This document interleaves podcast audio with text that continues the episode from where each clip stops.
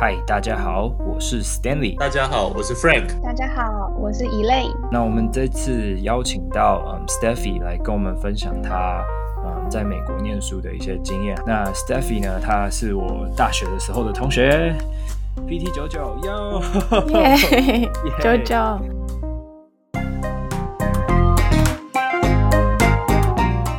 好，然后嗯，他。之后呢，就到美国的 USC 南加大念呃博士班，是在那个 Dr. Curie 的实验室里面做实验。那他现在呢是在 Columbia University 当 postdoc。那我们就邀请 Steffi。耶，嗨，耶，嗯，嗨，大家好，我是 Steffi。然后对，就是。嗯，大学的时候跟 Stanley 是同学，之后我做了一年的研究助理，待在台大做嗯 Movement Science Lab，然后那时候就申请美国的博士班，然后很幸运的申请到来南加大跟 Dr. Cornelia Kulik 在我们的 Biomechanics 嗯实验室嗯做了五年的博士班。然后今年的五月毕业了，然后现在正在嗯刚开始在 Teachers College of Columbia University 当博士后研究员。然后我现在的 lab 是做 neural rehabilitation 的。就想问一下 Stephy 说，嗯，当初为什么会想要到 USC 念博士班，而且是在没有念过 master 的情况底下直接申请 PhD，这样？直接跳，你觉得有没有遇到什么困难，或者说你在念 PhD 的时候有没有一些挫折的地方？因为没有念 Master，或者说你觉得有什么优点是说你因为你没有念 Master 直接念到 PhD 比较有优势的地方？嗯，对，所以嗯，我当初会呃来南加大，会申请南加大是主要是因为我我的。前老板 Dr. Coolie 他有做一些关于舞者，嗯、就是 dancers 的的研究。那我我因为自己本身有跳舞的兴趣，所以就很想要把跳舞跟动作科学结合，然后以后也希望可以帮助这个族群。所以那个时候，嗯，考量到这个因素，所以就觉得有兴趣的研究是非常重要的，所以就选择了南加大来申请。嗯、那当初之所以我申请了四间学校，那个时候全部都哦，其实有三间我都是直接申请 PhD，然后反而南加大我是申请 Masters，嗯，因为其他三间呢都没有 Masters program，他们那个 program 嗯，嗯就只有 PhD，所以我那个时候也听说美国是没有规定一定需要有 Master degree 才可以去念 PhD，只要你有研究经验的话。像我大学有参加一些研究专题，嗯、所以有一些些经验，嗯、那他们可能就会考虑你。所以那时候，嗯，觉得主要是因为经济考量，所以想要直接念 PhD，因为 PhD 大多数都有奖学金的部分可以 cover 至少一部分，或是全部 cover。然后，嗯。嗯可是那个时候念其实很很有趣的是，我南加大是申请硕士班，因为他们有硕士班。对。然后我那时候没有那么有把握可以直接录取博士班，但是很幸运的，后来因为嗯，老板很喜欢我的背景跟我之前的经历，然后就有透过学长来写信给我，问说我是不是有意愿想要之后是想继续念 PhD 的，如果是的话，要不要？嗯，试着把我的申请改成 PhD 的申请，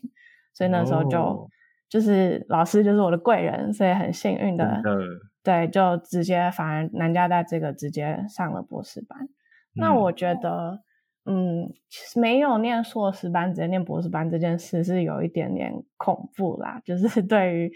如果对完全对于研究和学术界没有什么了解的人，其实这是一。Mm. 个我觉得有一点点冒险的一条路。那我当初第一个最大考量当然是经济考量，因为你就省了那两年的全学费加生活费。我来念南博士班的是学费全免，保险学校付，然后每个月还有，因为我有教书，所以每个月还有津贴，助教津贴。所以光靠那个钱自己生存在美国是是够用的，是存不到很多，但是够用。嗯，嗯，那南加大也很特别，是因为他们第一年、第一二年的那种必修课，他们的硕士班的 program 跟博士班的 program 是上一样的课，所以都是在同一，就我的同班同学有对有硕士班，所以那时候刚进去，我是念硕士或是博士，其实第一年不会有什么差别。所以就因为这样，让我觉得哦，好像中间其实并没有一个太大的落差需要去克服。那这是我觉得好处好的部分，那省时间，嗯、然后省钱，然后另外一个好处是你念出来之后可以比较年轻。那其实，在学术界还是有一点点那个，对，没错，就是有一点点。有有点优势，对，优势，因为很多国际上的一些研讨会的奖项，还有很多研究的研究那种 Young Investigator Award，或是能够申请的一些嗯，嗯 funding 申请的经费，嗯、全部有一些甚至都还有年龄限制，哦、就是年龄限制，没错没错，所以台湾科技部是嗯。对哈，对，哦啊、所以其实不止台湾，就是全世界，全世界都是啊。嗯，很多都是这样，所以他们其实是非常的想要栽培年轻一点的学者，觉得嗯，哦、年轻的话，你可能以后的生涯职涯比较长，所以你也许多别人那五年可以去、嗯、五年十年可以去对科学有更大的贡献，这样子。哦，对，这些是优点的部分。嗯，对。那缺点的话。我觉得就主要是念到中间可能会跟其他有些同学是先有工作经验，或者先去别的地方体验过一些不同人生了，然后很确定自己想要研究的是什么，嗯、然后确定自己想以后走的路是什么，再回来念博士班的这些同学们。就跟他们比起来，我会觉得我比较没有那些人生历练，然后也有的时候需要再思考一下自己想要走的方向是什么，所以那中间会有一些些迷惘的部分。对，这个就是可能 potentially 的缺点。不过呢，就是有退路，因为你如果是 念 PhD 的话，你中间真的很后悔念不下去，或者是各种因素不念了，中断了，其实。如果你修的课够多，其实是有机会可以拿到一个硕士学位的，嗯、所以那时候对我来说，这个不是一个太大的阻力。哦、嗯，但也是因为南加大还有硕士学位，所以你可以还有一个退路吗？是因为这样吗？哦、oh,，maybe 我我不确定其他的学校的规定是怎么样。嗯，嗯然后我很好奇啊，你刚刚讲到说你有些同学是有其他的人生经验跟经历，才回回来念 PhD。那他们都是有什么样的经验？他们是去当 PT 吗？还是他们也是说，呃，他们可能是做过不一样的实验，所以他对这一方面特别有兴趣，他就进到这个实验室来。嗯，对，不一定都有。我们我们自己我们的 Musculoskeletal Rehabilitation Biomechanics Research Lab、嗯、是呃，哦，对我讲错了，是 Musculoskeletal Biomechanics Research Lab。MBRL 对，嗯，太久太久没有太久太久没有提到这个名词，没错，我我以前的 lab，嗯，嗯就是基本上学生分成两种，一种就是有 PT 身份的，啊，另外一种是没有 PT 身份，嗯、他们可能以前是念 kinesiology，在美国是就是有这个大学部或者 master 是 kinesiology，对，嗯，或是有些人是念 engineer。嗯嗯，对，那大部分是这两种，嗯、那有可能会来念我们 program 的 PhD。了解。那所以有其他人生经验都不一定啊，因为也有人可能在 industry 工作过，可能像石佑学姐，她就有在 industry 稍微，她也在临床工作过，也在 industry 工作过。嗯、那我有另外一个跟我同学同一届一起进来的，嗯，同学，他。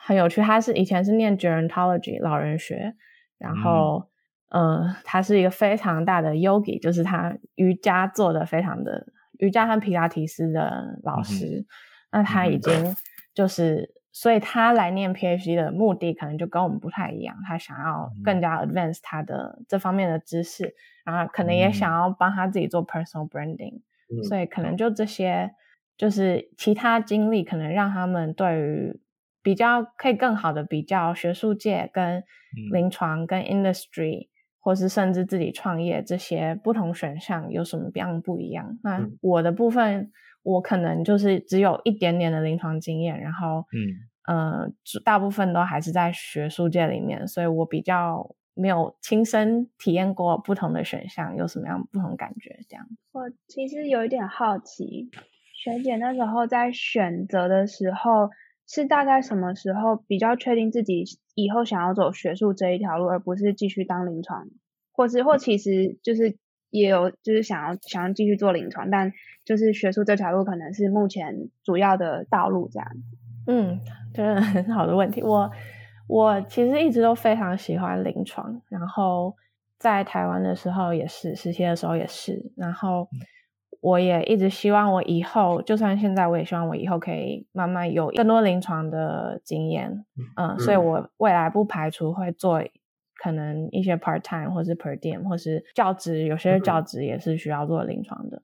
那、嗯、那个时候会希望可以出国深造，就是觉得嗯不太可能做临床 full time 做一辈子。然后我想，我以后一定会有希望可以自己更加成长的部分，嗯、对，所以，嗯，这方面就是觉得，就是让我让我想要来追求这条路的原、嗯、最大的原因吧，嗯，对。然后出国看看，是我很小就知道我会想要出国留学，嗯、有这个经验，所以这也是还蛮久以前就在心里面有这样的。这样的想法，嗯。嗯，就是早点做，晚点做，不如就早点做，这样，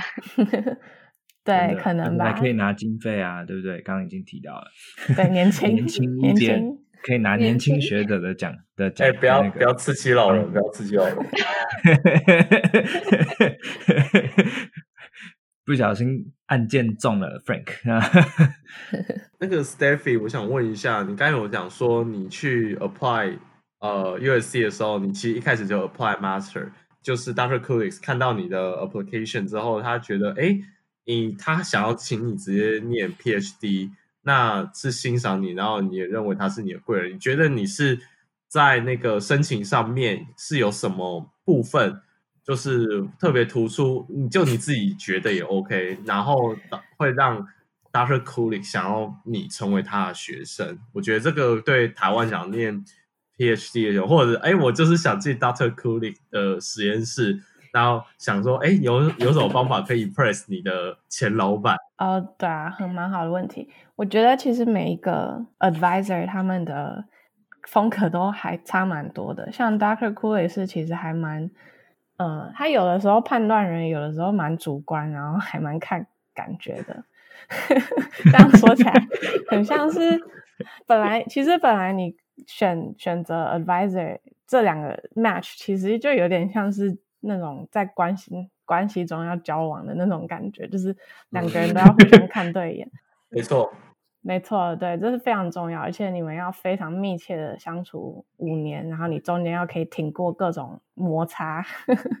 对，所以这其实非常重要的。那我觉得一方面是因为我在嗯。就是我们那个人家 SOP，就是 Statement of Purpose，是申请的资料的其中一个 essay，要讲说为什么你想要来，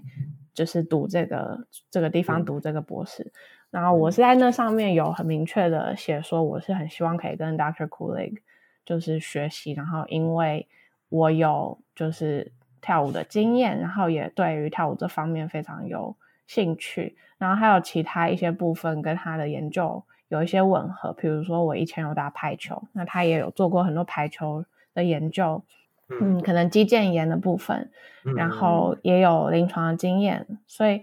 呃，这些背景，然后就让他可能觉得，哦，就是我们的兴趣还蛮相近的，然后再加上可能我以前，因为我我 Dr. Kulik 他是欧洲人，他是波兰人，嗯，然后所以我以前大一的时候有去过。嗯，荷兰其实也不是不，就是去荷兰修了一堂暑期的课，但是他就好像他就看到那个，他就觉得哦，这个人很有，就是很有上进心，然后有有趁有做一些就是额外的事情去就是追求知识，然后我也有做一些像我刚刚提到的专题，然后有一些些的那个康论文摘要发表，然后有报 poster 啊之类。我那个时候是拿着四篇第一作者的 abstract 去申请的，是没有。其实跟其他人比起来，其实这根本就非常少，因为很多其他人我的就是。竞可能竞争者都是有 master degree，、嗯、所以他们可能都有论文啊什么的，嗯，可是那个我只是在呈现说我对研究是有兴趣、有热忱，然后也有经验、有去尝试，对，就是所以你就是必须要去 prove 他说，虽然你才大学毕业的学历，可是你对于研究方面的动机、热忱跟可能一经验，其实不一定输给人家念了 master 的人。就是你要有点可以达到这样子的说服力，我觉得可能会比较有胜算吧。嗯、那所以这中间如果给现在如果想要申请的人一些建议的话，就是真的真的要好好的去做一些了解你 potential advisor 的一些个性，跟他研究领域跟他的风格，这都是需要做很多的功课去研究的。对，那最好也要有 connection，如果你有认识。他们的学生，嗯、呃，甚至他们学生可以，当他问起说，哎，呃，有这个 applicant，那你认不认识啊？你们都从台湾来的啊？这样子，那时候在南加大其实也是真的受惠于一些学长姐，是台湾、嗯、台大的学长姐，就在那个实验室里面，所以当 Dr. Kulik 收到我的申请资料的时候。就会想到，哎，我们实验室里面也有台湾的人啊，他们会不会认识这个申请者？嗯、所以就可以去问说，嗯、啊，对他的印象怎么样啊？这样子会让他觉得好像不是完全的陌生人，所以这也是一个一个小小技巧，这样子。但当然不是每个人都有 connection，然后那如果没有的话，我也是建议尽量都还是要先去寄信看看，看能不能先就是了解一下对方有没有。一些特殊的要求 之类的，嗯，对，我觉得，嗯，讲到这一个部分，我就觉得这个部分在台湾算大家都会有一点怕怕的，就单纯只是寄个 email 而已，大家都会很害怕，就说都会有一点点怎么讲，就是那种手脚被绑住、绑手绑脚的那种感觉，因为可能是文化上或者是我们个性上比较内向害羞一点点。相对于就是西方人，就美国人来说的话，嗯，对，我觉得这是的确，他们真的很勇敢。他们想要进，假如说就像海荣一样，我我就是想要进 Dr. Kulik 的实验室好了。他可能两个暑假之前，可能就会去他的实验室实习，就会问说有没有这种机会。然后后来申请的时候，他已经知道他的未来的老板是什么样的人，然后他也跟同一个实验室的人可能已经是朋友了。所以他进去的时候就，就就是跟一个不用训练的新人一样，进来就是开始做他要做的事情。相对的，就对我们东方人来说，就会变成说啊，好像有点不好意思说这样会不会很麻烦人家，或者说会不会很打扰人家，然后就会觉得很不好意思。像我刚开始来的时候，也是有一些 connection，就是也是靠了一些 connection 找到了一些嗯，那个叫什么 shadow 的机会。就是感谢那个、嗯、shout out to Allison，就是西北大学的、oh, really? 嗯的 Allison，那他就真的帮，就是刚进来的时候，因为他也是台湾台湾的老师嘛，他刚刚我们刚来的时候，他就直接帮我们排了一些 shadowing 的机会，所以我觉得真的是你寄你寄信给他们，然后跟老师 connect 说哦。我那时候也是这样，就是寄信跟老师说：“老师，我想要申请西北的 DPT，那你对于这样子有没有从我们从台湾过去有没有什么建议啊，或什么之类的？”然后后来申请上了，老师就记得我，然后我要快要去的时候，老师就跟我说：“哎，我有一些 shadowing 的机会，你有没有兴趣？”然后我就当然说：“有啊，好，当然好。” 怎么不怎么不去，对吧？所以就就去了。所以我觉得一样，就是虽然我是念 DPT，那 Steffi 是念 PhD，但我觉得给大家想要来国外念书一个经验，就是说，嗯，勇敢一点，就是勇敢一点去寄一封信。那一封信，你只要措辞得宜，你不用担心说太多，后面他们会觉得你怎么样。他们其实反而会觉得你是一个很积极的人。你展现出来的是说，我对你这个东西非，我对这个领域，我对你的不管是学术或是临床，我很有兴趣，所以他们就会哦，就会对你反而也很有兴趣，就会很想认识你这个人是什么样的人。所以，我觉得对自己来说是创造一个机会的的一个很好的契机啦。我对啊，我同意。然后有一个这边美国人常常会讲的说：“哦，你想想看，最糟你寄那封信，最糟最糟情况是什么？顶多就是他不理你。嗯，所以其实对，嗯，对，其实其实就那只是最糟情况。那其实对我们来说，那也没什么。你仔细想想的话，所以有一种不是白不是的感觉。”真的，我我听过另外一个讲法，我很喜欢。就是我有时候，因为我自己也是，就会想，就是在即兴之前会想很多。但我那个讲法就是，如果就是跟刚刚 Steffi 讲的很像，就是啊，如果你试了，你最糟的结果就是被拒绝嘛。那如果、嗯、可是如果你不试的话，它就是一个 automatic 的拒绝。对，对嗯，真的是要要勇敢的去试。你都勇敢的踏出这一步，想要来美国念书了。或者说任何的国家离开台湾，那你都已经决定要跳脱舒适圈了。这个已经相对来说没有那么 那么严重的跳脱，你都还不愿意做的话，那你要跨后面那一大步是还蛮难的。对啊，就回到 Steffi 身上好了。就那你来嗯念书的过程之中，有没有遇到什么样的困难？不管是说研究啊，或者是生活之上。刚换一个环境，嗯，有任何不适应的地方吗？哦，对啊，一定是会有一些不适应。我觉得刚开始可能 生活上有一点，我就是印象非常深刻，就是跟那个美国的 DMV 打交道，恶名昭彰。对，我相信很多留学生可能都有同样的经验，那就是。嗯我考了驾照之后，临时驾照来了之后，正式的一直不给我寄来，然后拖到快要一年，嗯、那个期限都快到了。一年呢？对，我拖，所以我拿临时驾照。对啊，然后因为我那时候还得要打到那个什么 legal presence 什么去给他加急，然后确认我身份没有问题，啊，所以那个是一段很痛苦的经验。嗯、因为中间我还得去 DMV 排队。好几次去 renew 我的临时驾照，因为一次只能拿三个月。Oh God. 这个是一个还蛮大的，就是生活上困难。嗯，然后我觉得文化上一定还是有啊。虽然我觉得可能口语沟通上可以理解对方，那语言上还可以，但是有些是文化上的东西，像是。想拿最近 coronavirus 来讲好了，戴口罩这 件事，嗯、其实不是在美国人的脑海中，嗯、不在他们的雷达里面，理解范围里面。对，对所以我刚开始来，我还很觉得，哦，我我有点小感冒，我戴一个口罩，感觉好像 可以保护实验室的其他人，但是其实结果结果哇，被其他人就是有点另眼相冷眼相看，或是可能有一点。就是觉得哎呀，你怎么这样子？你干嘛不回家？嗯、然后你这样息这样，对他觉得你你怎么哦，好像很病重啊，离你远一点、啊。对，他们看到戴口罩的人，就是觉得是那个已经很严重了。对，嗯，然后他们可能觉得哦，有点恶心啊，或者什么的。对对，所以那个也是有一点，在我小小心灵 刻下一个很很印象深刻的疤痕啊。对啊。有些其他小事情啊，像那种文化，就是慢慢适应啊。撑阳伞什么也是，刚开始来不懂，也会撑阳伞，后来都不会了。我觉得南加州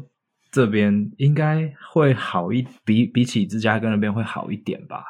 我我在芝加哥，我很少看到有人撑伞的，即使我去加撑伞的是撑伞这件事情是美国人是不撑伞的，对吧？不管下雨大的还是小的，他们都不撑伞。这件事情是不太，这这件事情就不太一样。但我觉得口罩也是，嗯、我我蛮意我蛮意外，加州这边会这么有这么大的反应。有还是有，所以我我也还蛮吓一跳的。对啊，我想说这边亚洲人已经够多了，还 没有被影响的这么深吗？对啊，可能这次 COVID 之后应该那不一定，应可能还是会有一段时间，因为现在。我觉得现在大家是 mandatory 戴口罩，但但还是有很多人不戴，嗯，所以那那就是另外一回事了。对，嗯，对啊，看看之后发展。对，那研究上我觉得遇到的困难就是，嗯，还是比较难的是独立的发想一个研究，就是把可能就是并不是说哦，你重复做别人做过的东西，因为他们对于博士论文的要求是你需要有一些有原创性，需要有有有那种真的是你自己去。感觉像是发明了一个方法，或是你真的看了一个角度是别人没看过的、没想到过的东西，所以那个方面，那中间就是我觉得念 PhD 最大的、最大一直不断在修正的一个挣扎。可是那个就是做研究的一个历程，这样子。嗯嗯，对啊。然后呃，另外我觉得修课方面，我刚开始其实比较呃觉得。困难的其实是上台，呃，上台发表，就是 oral presentation 嘛。对，没错，就是我后来真的下了很多苦功在这上面。可是，一刚一刚开始，很多就是有些老师会就是跟我跟我说，或是他们会间接跟我的 advisor 说，哦，Steffy 可能还很好啊，他就是都很认真，然后就是学的都很好。可是，就是跟他的，比如说跟他。跟他写作的报告比起来，他上台感觉比较给人家比较低调啊的感觉，嗯、没有那种那种美国人所谓的台风，就是要很、嗯、真的是很抓住听众的注意力，然后你要很有魅力，这样、嗯、就是因为我觉得这也是因为我们可能就是东方人亚洲文化，就是比较不鼓励。大家这样子很大声的说出自己的想法，所以变成我们上台会有一点没自信，然后嗯没有办法有这么有做那些很像在 perform 的一个一种东西，嗯嗯，对，所以这是我后来花了蛮多心思，然后现在每次上台的报告我都需要练习一下，然后去想一些这些这些东西要特别注意，这样，所以那也是学到一个很大的部分。我想问一下说。因为因为我对 Steffi 的感觉啦，就我一直觉得你刚才说你对 oral presentation 是有恐惧，甚至就是不习惯的，就是跟我觉得你应该，因为我会觉得，诶，你这样会有这样子方面的困扰，我还蛮惊讶。那你是你说你花很多的苦心去练习这件事情，那你会跟听众们分享一下？因为我觉得这件事情不止念 PhD，其实你不管做什么职业，我觉得 oral presentation 都还蛮重要的。那尤其是好像我们是讲到又是英文，你讲原本就是一个害羞内向的人，然后你要又叫他用英文 oral presentation，可能要了他的命。那你又整 general 当初你 当时是怎么去练习建立你的台风，然后然后去就是到现在你自己觉得哦，应该还还 OK 的一个状况。呃，对，因为其实我也是一个还蛮内向害羞的人，然后嗯。呃嗯英文当然也就是比中文再更难一点，非母语啊，对，真的非母语，对，就是不是母语，所以你你中间真的还是必须要有一个转换的过程，嗯、没有办法那么的自然，嗯、对，然后所以嗯，我中间就是做了一些苦工，就是比如说会要想一些，第一个我在投影片上下了一些苦工，因为我知道也许我的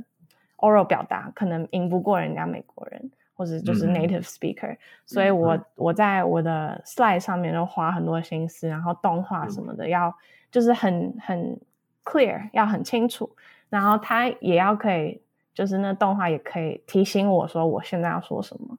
对，然后这是一个，然后第二个是我会减少就是投影片上的字，就是不要是我不是上去念我投影片上面写的字，我投影片可能都会改成使用一些图示或者 icon 或是。那种啊、呃，不同的表表格或是 flow chart 的形式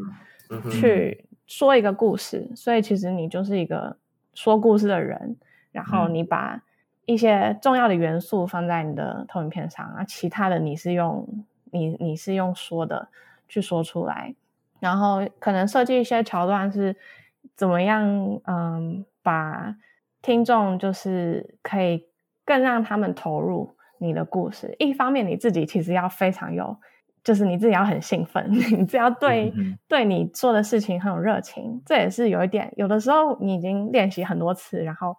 已经很对你来说，这已经是一个其实很平常、很稀松平常，或者有点无聊的事情，因为一直重复。嗯、可是你你需要让自己，嗯，那个那个当下是很兴奋的，才比较可以对抓住听众的的耳朵跟注意力，没错。嗯、然后。对啊，想一些桥段，或是如果有机会的话，我会设计一些可以互动的部分啊，或者请大家举手啊，或是请大家做一些嗯动作。例如我们在很多研讨会上，可能就需要有这这部分，嗯，特别是 PT 这领域就是非常适合嘛，嗯、所以非常适合。这时候也可以，对，也可以拿进去用，因为大家可能在下面已经快睡着了，这时候就要起来动一动，对。嗯然后或是嗯，对啊，就是一些故事，嗯，嗯，有点是想这些东西，然后跟事先练习，因为会发现我的投影片上字越来越少，所以我需要背的东西越来越多。对 啊，嗯，我记得两年前的时候在 CSM 有听你的那个你那个舞者那一篇的研究的发表，我们之后应该会讨论到那一篇。那我还记得你那时候就要请大家站起来做那个动作，嗯、那个动作那个动作是什么？就是两只脚要外八，然后这样往上贴上。对，呃、uh,，plie plie，对啊，嗯，觉得还蛮有趣的啊。可是我觉得我那时候去听你讲的时候，我就觉得这个一定是有练习过。你那时候我觉得就已经讲的非常非常好了，在我的眼里啦，那时候是我第一年来，所以 我就觉得哇。我记得你比我早两年来吧，是吗？还是嗯，差不多。嗯、对，那我想说，哇塞，这两年这里是有什么特效药吗？为什么差这么多？因为我觉得，我看你在上面讲的时候，就觉得，嗯，你对自己做的东西非常有信心，然后而且讲的内容都是一定是有练习过的。我觉得我看得出来，这是有下苦功。然后那个 style 跟。其他 native speaker 或者说你说外国人的 present 的方式，我觉得已经没有差很多。就是我觉得这个训练是很扎实的。嗯，对啊，没有的确。然后我们主要是刚刚 Stanley 说到那个 CSM 的演讲是一个很大的场子，所以呃，我们那个大概半年前就开始，我们的 team 就开始准备了。所以那个是真的是比较是很很就是很 well polished 的一一场演讲。嗯对，然后不过因为我我的博士班课程修课大最重是一年级，然后二年级，所以我可能一一二年级的一些课堂的 presentation 被被给了这些 feedback 之后，我就有特别注意，所以就是就是都是感谢那些老师有点出来，而且他们其实也不是就是指责，他们其实是希望你更好。嗯、那甚至有老师愿意下下课下班之后还就是还来跟我。再单独去 meeting，然后去讨论说，嗯、哦，我的 style 是怎么样，然后有什么样的不同的有创意的方法，嗯、也许可以增加就是我的嗯 presentation 的吸引力等等的，嗯、所以那个都是就是都会都是很感谢 一些不同的老师，嗯，有些授课老师或是或是我的老板，就是会给一些不同的建议，蛮感谢他们的。我我有感觉到美国的老师他们。最喜欢做一件事情是，嗯，是去关，反不是去指责学生，是去关心学生，说为什么，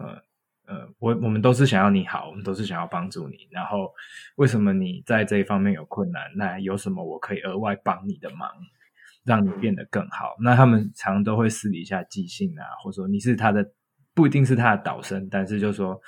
他可能注意在课堂上有注意到你有这一方面的困难，那他就会私底下寄信问你说，哎。你是不是有什么困难？那需不需要跟我聊一聊？那我有什么方法可以帮你？类似这样。那我觉得那时候很多时候就是去跟他们聊一聊，然后他们也会给你一些不错的建议。然后如果能够嗯得到一些帮助，我觉得对对自己来说也是一件很好的事情。而且有时候搞不好还可以跟那个老师变得很好，之后那个老师就成为你的贵人也说不定，对吧？都不知道，就是默默的贵人会自己找上门，所以自己要把握好这些机会。我觉得在美国真的是，呃，遇到很多这种这种不一样的情况啊。对，那继续回到嗯我们的问题，想就会很好奇的问说，嗯，为什么会当初会选择骨科相关的研究？那 家人对你的选择有什么反应吗？或者说建议吗？海蓉妈妈 有什么建议吗？你先讲妈妈。我我觉得这个这个可能要先讲一下，就是如果如果要的话，可能要先讲一下，就是为什么家人会有建议 这一个。很搞笑，要跟大家解释一下哦。对，就是因为我我妈妈也是在物理治疗界，然后之前也是在台大任教，然后嗯，她是走神经相关专长，嗯、所以嗯，选我选择骨科，一方面是因为我也那时候在实习过程中觉得骨科的物理治疗让我有种很像在解拼图的感觉，就是好像比较有挑战性，然后有时候很有趣，然后嗯，然后也因为我有跳舞的经验，所以舞舞者的运动伤害就是以骨科。为主，嗯，也觉得 跟家人可以有不同专长，这样我们家好像比较要 比较比较多元一点。对，这这也真的是一个原因，对，这也是一个原因。然后，嗯、呃，我妈妈对我的选择有什么反应？我觉得都是很鼓励的吧。然后她也因为我要很骄傲的说，因为我有拿到南加大的奖学金，所以我来念了。一年之后，我妈妈就提早退休了，所以这等于是一个、哦、原来原来是这样，原来是这样一个其中一个原因啦。这也是本来就是他生涯规划，本来就想要早一点可以退休，嗯、然后嗯，那又因为经济方面可能不需要支，就是支支撑我，我不再是个米虫之后，他就可以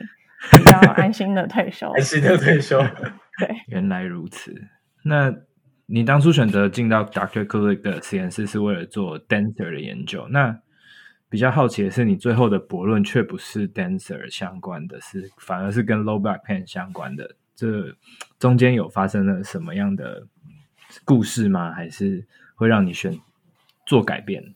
嗯。就是非常好的问题。我觉得当初进来之后，发现我一个学长，他也是 dancer 出身，然后也是对 dancer 有兴趣。嗯、可是后来他的博论也是做 low back pain。那其实不止他一个，有很多个。我们上面的实验室里面，很多人是，呃，Dr. Cool 的学生，其实很多人是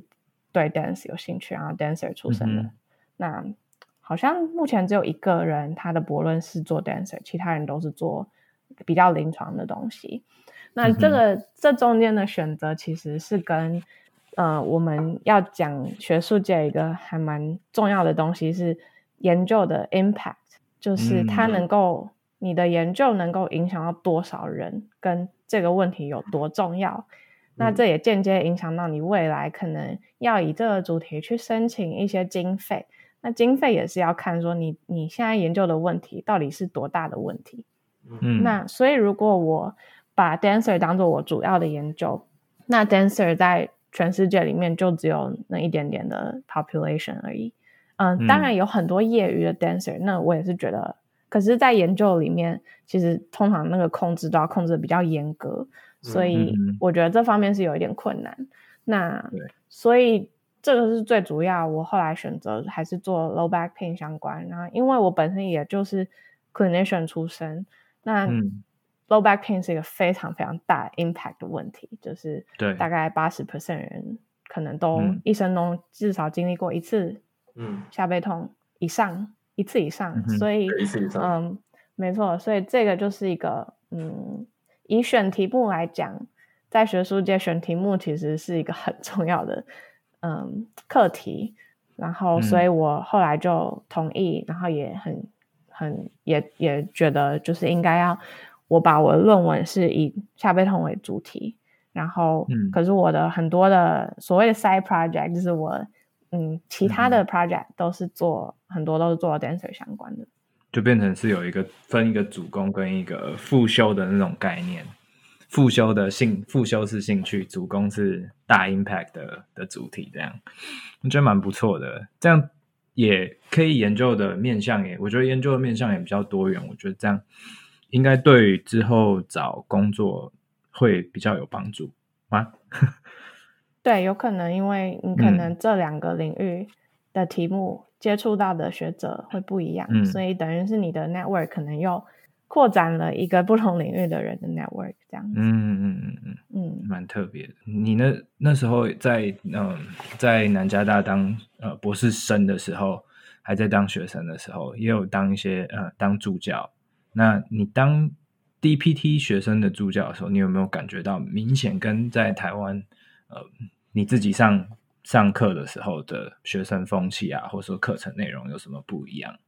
嗯，我在南加大当助教，嗯，主要是负责两诶三门课，嗯。呃，我有教过 musculoskeletal anatomy，也就是解剖 解、嗯、最重的一年级最重的解剖学，嗯、然后也有教过 evidence-based practice 实证、嗯、实证职业部分，嗯、然后嗯、呃，后来我最后一个暑假有帮忙他们上了。鉴别诊断 （differential diagnosis），嗯。那所以以这三门课来讲，我觉得先从课程内容，在解剖学的部分，很大一个不同就是我们在台湾是没有学生是没有亲自下去动刀解剖的，我们是观察已经解剖好的大体，老师去学习。那这一点是最大最大课程内容的差别，就是在这里的 DPT 学生是。大家都要下去动刀，然后花可能一个学期、一年，几乎快一年的时间去，嗯、呃，去真的是亲自动手学习怎么解剖，嗯、然后从解剖的过程中就可以把一些肌肉、神经、血管解剖学可能学的，我觉得会比较深刻一点点。嗯，嗯对，内容部分，然后。另外内容部分，其他两门课也都是我教的那两门课，也都是一个地美国跟台湾差蛮多的地方吧。我想就是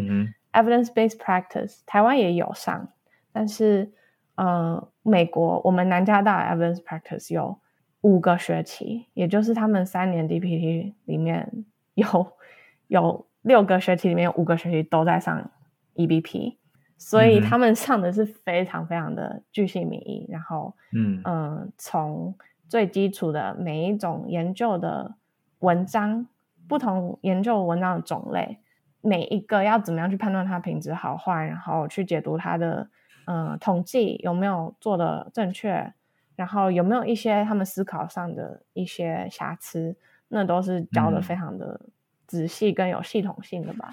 那我觉得这方面的着重也是因为时间跟我们那时候我在台湾是念四年制的大学，大学的四年制，嗯、所以时间上也比较压缩，那可能没有办法就是教到这么样、嗯、这么长的、可 能这么大量的深度。嗯，嗯然后鉴别诊断部分也是啊，differential diagnosis 是一个呃。Doctor of Physical Therapy 就是把它提升到博士层级之后的一个非常重点的课程，嗯、所以嗯，这主要是在讲说要怎么样，就是呃，在不同的症状里面，怎么样可以去确认，或是至少去 rule in rule out，嗯、呃，有没有其他可能系统性或是其他更严重的问题，嗯，然后然后怎么样去 rule out 说不同的系统里面。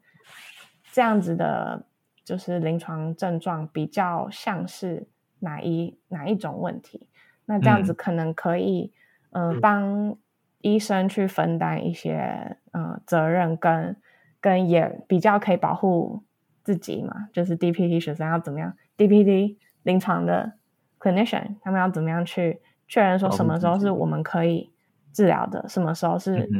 嗯需要去转借给别人和他的紧急性这些的，对对对，所以课程内容上，我觉得我刚好参与到都还蛮跟台湾还蛮不一样的部分。哦、嗯 oh,，Elaine，你要不要先问你的问题？好啊，谢谢啊。Uh, 我我其实 蛮好奇的，因为我刚刚听到的话，就是嗯、uh,，anatomy 的部分的话，其实解剖这件事情是我觉得来美国很不一样的地方。然后，因为我现在在念西北，嗯、所以。嗯、呃，我觉得那个是一个真的超级棒的课程，就是你真的去解剖，然后真的会学到很多，就是跟就你自己下去解剖，跟只是翻看别人剖好的，就是 prosected 的，真的感觉不一样。那我主要想要问的是，在西北并没有一个特别叫做 evidence-based practice 跟 differential diagnosis 的课程。那我我我想要问 Stanley，就是呃，这样子看来的话，可能。你是要问我还是要问 Steffi？你要问 Steffi 还是 Stanley？Stanley，Stanley。你要问我，OK。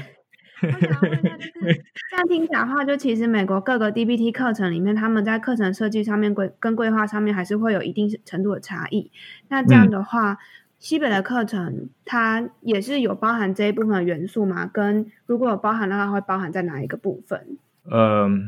美国的 DPT 的话，它是基本上是有一个课纲，嗯、那这个课纲是由 CAPTE C A P T E 他们所定制的。嗯基本上，西北大学跟嗯、呃、南加大都是嗯、呃、CAPTE 认证的 PT program，所以他们基本上都是有去 follow CAPTE 要求的每一个课的内容应该要怎么样，他们的 syllabus 基本上长得应该是大同小异，因为就是该有的内容都一定要有。那至于你的课程要怎么去分，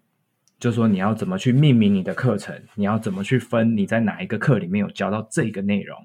那是每一个学校自己去决定的，所以像像我刚听嗯 Steffi 在讲的话，我也觉得说，哎，很特别啊。他 EBP 上了五个学期，他们六个学期的总共六个学期的课上了五个学期，然后他们的 Differential Diagnosis 是额外跳出来一门课的感觉，反而跟我们之前在西北上课的时候的感觉不一样。就像假如说 EBP 的话，好像只有在前面以前我们上那个 EN1 的时候。examine examination and evaluation 的时候，刚开始有提到一点点，那、嗯、最后最主要是在那个我们有一堂课叫 ICDM，嗯，这堂课它是有点像用那个 CMM model 教你去写一篇一篇很长的论文。那在那篇论文里面，它就是在告诉你在每一个阶段你要怎么去嗯使用各式各样的文章。那刚开始那堂课的刚刚开头，大概前三分之一个学期也都是在教你说。呃，怎么样去看这些文章？嗯，有什么样类型的文章？有 systematic review，有 case report，有就是这些文章的 level 的等级是什么？那怎么样去分辨这些文章的 quality 的好坏？都是就是变成是，我们就只有那三分之一个学期着重在这一个方面去讲这些事情。嗯、至于应用的部分，其实在每一个学期的每一堂课里面都有一些报告啊或什么的。嗯、呃，都是要要求你要用，尤其是我们去临床见习的那个部分，它最后的见习报告讨论里面，其实它都会要求你要去找一篇 paper，然后去报 paper。嗯、我们那个见习很好玩，是二年级的学生带一年级的学生去见习，Elaine 可能还没有经验到，或是他经验到一次而已，就是 sorry pandemic，pandemic 对，没办法经验。那就是二年级的学，我之前是会这样，就是我一年级的时候会有一个二年级的学生带我。嗯、那因为我们二一年二年级的学生了解比较多临床的东西，那他们会去做 presentation 的。我们结束的时候还是要做一个 case presentation，但那 case presentation 非常的 casual，、嗯、就是一群人坐下来围一个圈圈聊聊天就结束了，就这样。那就是大家分享你在临床看到的经历的 case 是什么这样子。嗯，那个二通常二年级的学生会去讲那个。嗯，case 的状况，那一年级的学生就会去找一篇 paper，那他就会有一些 EBM 的那个 EBP 的那个 three pillar，你就是要去分析说，哦，这个有没有 match 那个 pillar？那为什么他会选择使用这样子的 intervention？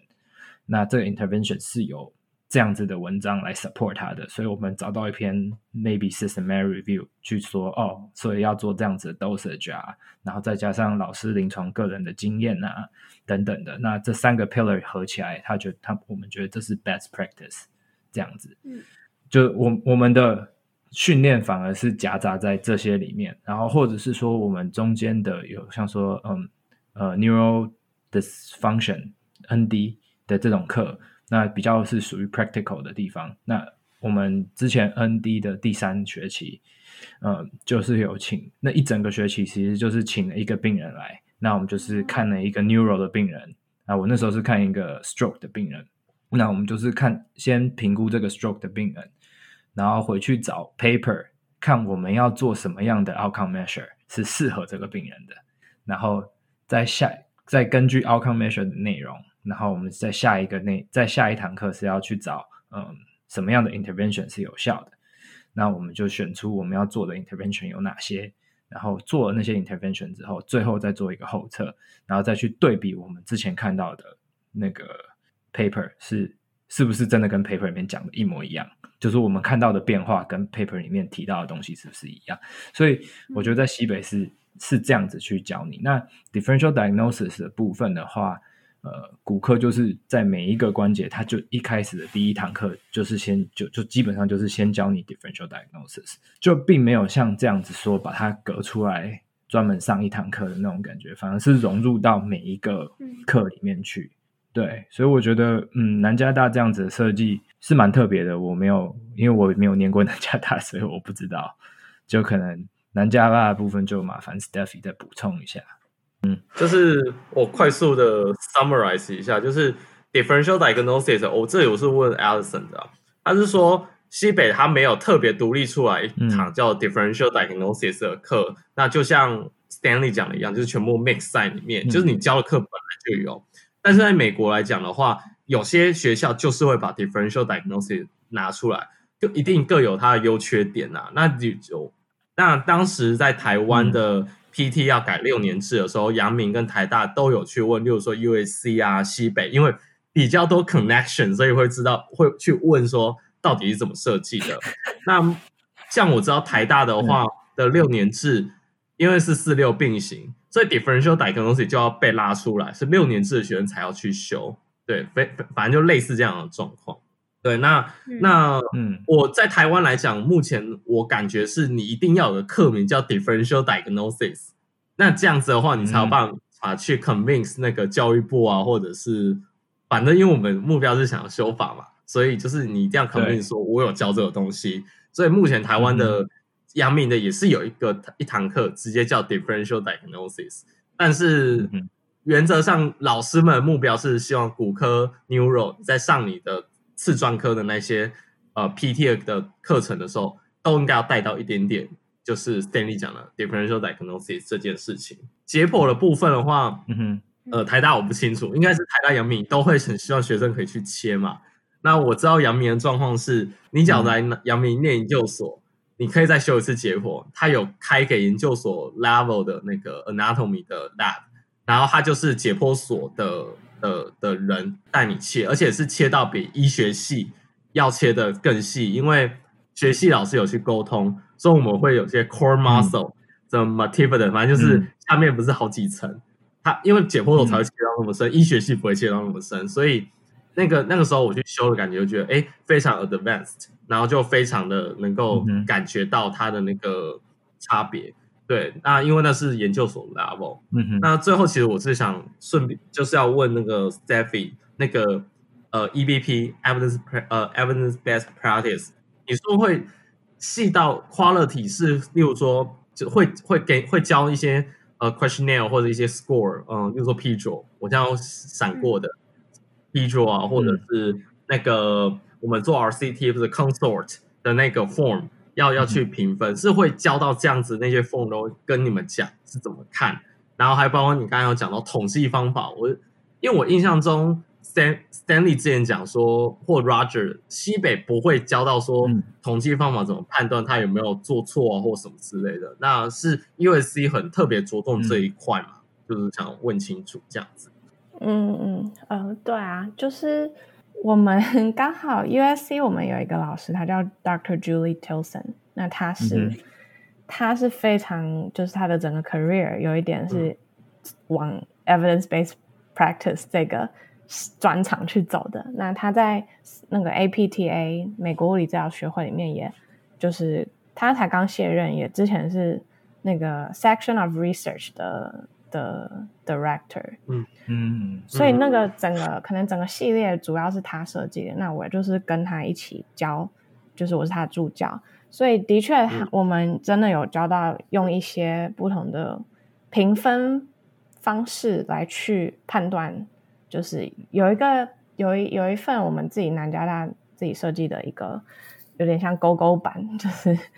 有没有达到这个 criteria，有没有达到这个 criteria，然后 sample size 多大，什么有没有 sample，有没有 calculation，它 sample size calculation，然后等等等的，什么有没有 intentional to treat，有点类似 P-draw，可是甚至比那个还细。嗯、那嗯、呃，对，然后 clinical guideline 也有用 clinical guideline 的那种 check form 来去、嗯、来去评，所以。是每一种不同的主要的 research 的 type 都有给他们一一份这样子的 checklist，让他们真的这个有点是在打基础，因为那个是那那个学期需要真的去学的，让他们可以搞懂很多东西，然后还有一些像是 numbers needed to treat，然后那些 odds ratio、嗯、这些比较困稍微有点困难的统计方法是临床。临床研究上比较跟 PT 就是真的是很直接相关的，可是又有一点难懂，sensitivity、嗯、specificity 这种东西，就是需要让他们就是打好基础，所以那个那个学期的课是对他们来说是有点比较重的，那就是会这样子很细节的去教。嗯、可是后面后面的几学期也是有像嗯刚刚所谓嗯 Stanley 讲西北大学他们这样子。去做一些报告，去 integrate 跟他们的 clinical practice 去有一些交叉。那那个课也会跟不同的领域，什么 ortho、neuro，也会配合他们的进度。比如说 ortho 现在上到哪一个关节，那可能我们在 evidence-based practice 里面给的 assignment 就是去找那个关节的相关的资料或者相关的 evidence，这样。嗯、所以其实我觉得还蛮。佩服他们的是，他们课程跟课程之间的整合，真的整合的非常好。然后跨跨课程的老师有时候都会定时去开会，去协调说：“哦，你们现在进度哪边？我们这边，那你你这堂课有没有上这个？如果没有的话，我这堂课需要上这样子。所以互相去协调哪里哪里有缺，哪里去补这样子。那 differential diagnosis 呢？differential diagnosis 也是也是。呃，对，我觉得可能也比较像是台大的想法吧。我在我在想当当初 USC 的历史，可能四十年前，嗯、我不知道他们二十年前改成 DPT 的时候，也是从 Master Degree 去改的。所以，对，我在想会不会跟那个发展有关，就是当初没有的课，嗯、然后因为要变成 Doctor 层级，所以要特别拉出来这个课，要叫做这个名字去 convince、嗯。大众，然后协会，然后政府去 convince 大家说，我们真的有上这个内容，然后这个内容是很重要，因为这可以支持我们可以就是 direct access，就是可能有些病人可以不需要经过医生的转介，直接给 PT 看，因为 PT 现在已经有能力可以去做 differential diagnosis，知道什么时候需要转介出去，跟他的他的 urgency。这样子，对对，所以我想有可能是因为这样。那嗯，内容的方方面也是，就是因为那个学期是已经他们大家都已经上过 ortho 跟 neuro，嗯、呃，大部分的东西，然后.所以内容上也都会掺杂，就是不同 sub sub sub 领域的东西都会拿出来当做例子。嗯、所以 differential diagnosis 我们有一点是以 case 在上的 case，就是。有很多假想的 case，、嗯、然后让大家去做这个内容。嗯，嗯这样感觉跟西北蛮不一样的，就是西北就已经把它混在课里面了。嗯、然后那个南加大的感觉像是，我先把你全部的东西教完了以后，我再用 differential diagnosis 这堂课去帮你做一个整合，让你去练习应用的那种感觉，我觉得蛮特别的。嗯。那这样，那这样的话，你们 differential diagnosis 是不是就变成说会放在可能 D B T 六个学期里面的第六个学期才会教？没有，嗯，那个时候他们是放在二年级的暑假，嗯，所以大概是四四跟五四跟五个学期这这中间，对，等于说可能前面已经有一点基础，然后就是已经可以开始讲，嗯、然后就可能就开始就是有一点慢慢开始讲这样。没错，就是要真的要训练大家整合的能力，因为他们三年级的时候是非常 heavy 的 clinical rotation，嗯、对，嗯、所以有点像是赶在大家真的去长期的在临床实习之前，嗯，真的把这一块赶快再重新整理一次，嗯，然后让大家头脑比较清楚，然后去临床的时候。就是可以马上应用这样子，嗯，我还蛮好奇的，他们是什么时候去实习啊？就全部都挤在第三年吗？还是？好像有一年级，对，一年级的第二个学期的时候，Spring 的时候就有一个两周的 rotation，、嗯、然后周。对他们是有点渐进式，所以一开始是两周，然后好像 Summer 会有个六周，然后再下来是八周，然后再下来是十六周。哦，对，他们有一点有点去去，然后再回来，然后再去，然后再回来，这样一个倍数增长。对，没错。那他们的他们的 design 就跟 UIC 的 design 会比较接近一点，UIC 也是这样，他们就是两周，然后六周，后来后面好像是十十三加十三还是什么十五加十五之类的，反正一个很长的时数，嗯，我有点忘记。对，就是就跟我们反而不一样，我们是六六十三十三，对啊，对，我们是三年级整年都在实习，没有错。台湾是就是挤在最后一年嘛，都是一整年的实习，但其实有一些。其实有一些美国的 DPT program，他们的形式也是比较像是台湾的形式。它就等于说，你可能如果说有人要申请 DPT 的话，可能要看一下说，哎，就是他的临床实习的规划是不是你想象中的那个样子？因为有一些也是挤在后面，嗯、然后有一些是假像就是 UI USC 或是西北站是夹杂在中间的。嗯，好，那我们感谢 Steffi 今天跟我们一起讨论他在 USC 念博士班的一些心路历程，还有。比较呃，美国西北大学和美国 USC 大学在 DPT 课程设计上的一些不同。下一次我们会继续跟 Steffi 讨论他后续求职和一些博士班的心路历程。那我们今天的节目就到这啦，咱们下次见，拜拜，拜拜，See ya。如果喜欢我们的 Podcast，欢迎到 Apple Podcast、Google Podcast、Spotify 及 YouTube 上订阅，也可以到 Facebook 和 Instagram 上追踪突破物理治疗。我们是突破 PT，我们下次见。